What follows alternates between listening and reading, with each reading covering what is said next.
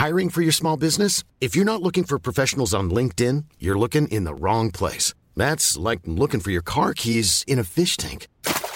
LinkedIn helps you hire professionals you can't find anywhere else, even those who aren't actively searching for a new job but might be open to the perfect role. In a given month, over 70% of LinkedIn users don't even visit other leading job sites. So start looking in the right place. With LinkedIn, you can hire professionals like a professional. Post your free job on linkedin.com slash people today.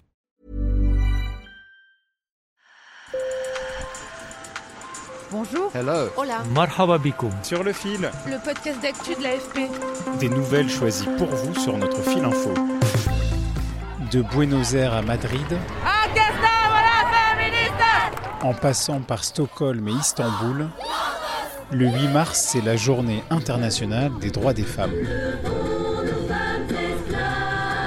En France, les manifestantes et manifestants vont battre le pavé dans plusieurs villes, notamment à Paris. 45 organisations féministes et des syndicats comme la CGT appellent à une grève féministe pour exiger, je cite, l'égalité au travail et dans la vie. Mais d'où vient le 8 mars? Pourquoi cette journée est-elle si importante pour les féministes dans le chemin vers l'égalité? On en parle avec une militante et une sociologue spécialiste des mouvements féministes. Sur le fil. C'est une journée qui est l'occasion de rappeler que la lutte pour nos droits n'est pas terminée, que ce soit à la fois sur le plan international, où dans certains pays la situation est dramatique, euh, comme en Iran, mais aussi euh, en France, puisque si on a acquis nos droits euh, grâce à de longues batailles, ils ne sont pas pour autant appliqués et respectés dans les faits. Violaine de Philippi Sabat est avocate et porte-parole de l'association Oser le féminisme. Par exemple, l'inégalité professionnelle, hein, puisqu'il y a toujours euh, 16% d'écart en moyenne entre les femmes et les hommes sur la rémunération, ce qui très concrètement représente quasiment deux mois de travail sans être payé sur une année. Euh, également sur le volet euh, pénal, euh, seulement 1% des viols condamnés et 80% euh, des plaintes pour euh, violence conjugale classées sans suite. Malheureusement, la liste serait très très longue.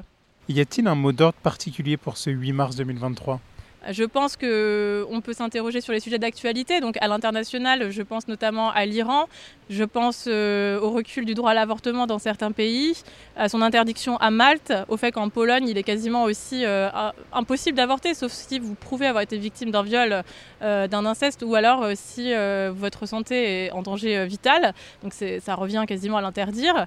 Et je pense aussi à la situation en France, où aujourd'hui, il y a la réforme des retraites. Et rappelons que les retraites, c'est 40% de pension en moins en moyenne pour les femmes.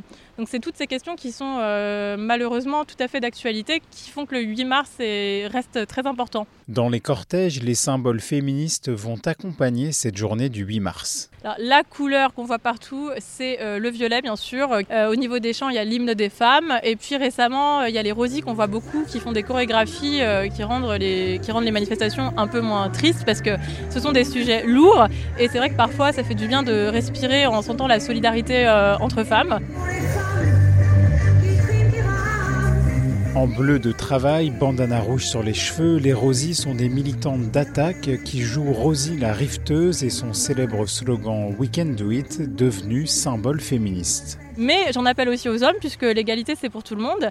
Et je pense que le combat pour l'égalité bénéficie aussi aux hommes, bien sûr d'abord aux femmes, mais euh, la virilité et la construction sociale de la virilité n'est pas non plus un service qu'on rend euh, aux hommes. Mais d'où vient cette journée internationale des droits des femmes? J'ai posé la question à Marion Charpenel, sociologue et spécialiste des mouvements féministes. On peut dire que euh, la première célébration d'une journée de la femme, puisque c'était comme ça qu'on l'appelait à l'époque, a eu lieu le 23 février en 1909 aux États-Unis.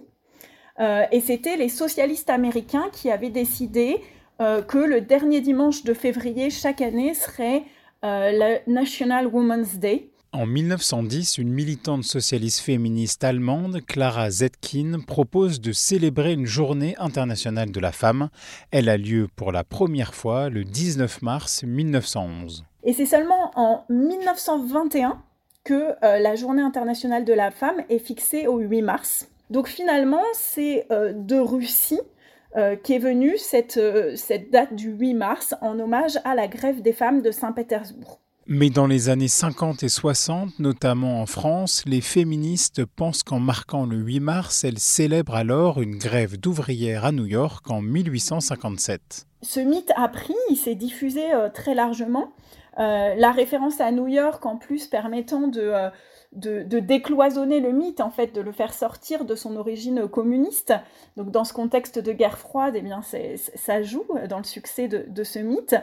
Et puis, euh, finalement, c'est dans les années 1970, c'est en 1977 plus exactement, que euh, des militantes du MLF partent à la recherche de cette grève euh, des ouvrières du textile de New York et elles ne la trouvent pas. Elles mettent au jour finalement cette, cette construction mythique autour de l'origine du 8 mars. 1977, c'est aussi l'année où l'ONU officialise cette journée.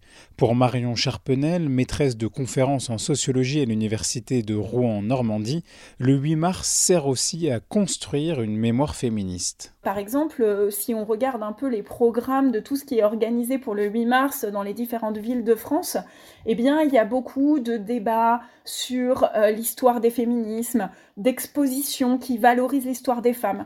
Donc c'est aussi un lieu de construction euh, d'une mémoire féministe. C'est aussi donc un lieu de mémoire, on pourrait dire. Célébrer euh, le passé féministe, c'est aussi montrer que en luttant, on peut changer la société, on peut faire évoluer les choses. La lutte contre les féminicides est un des combats importants du mouvement féministe.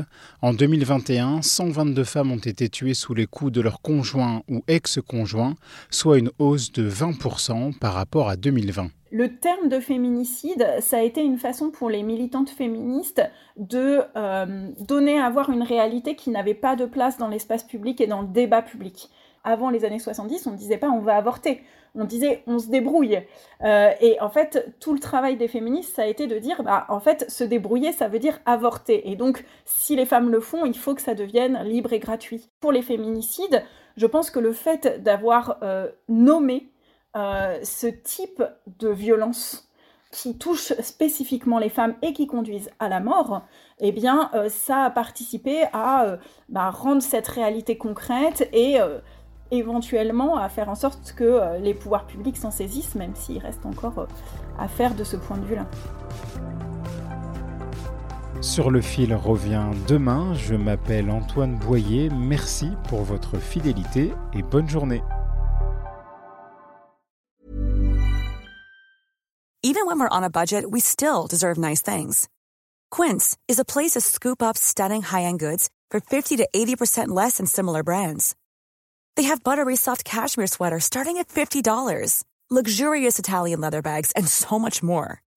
Plus, Quince only works with factories that use safe, ethical, and responsible manufacturing. Get the high-end goods you'll love without the high price tag with Quince. Go to quince.com/style for free shipping and 365-day returns.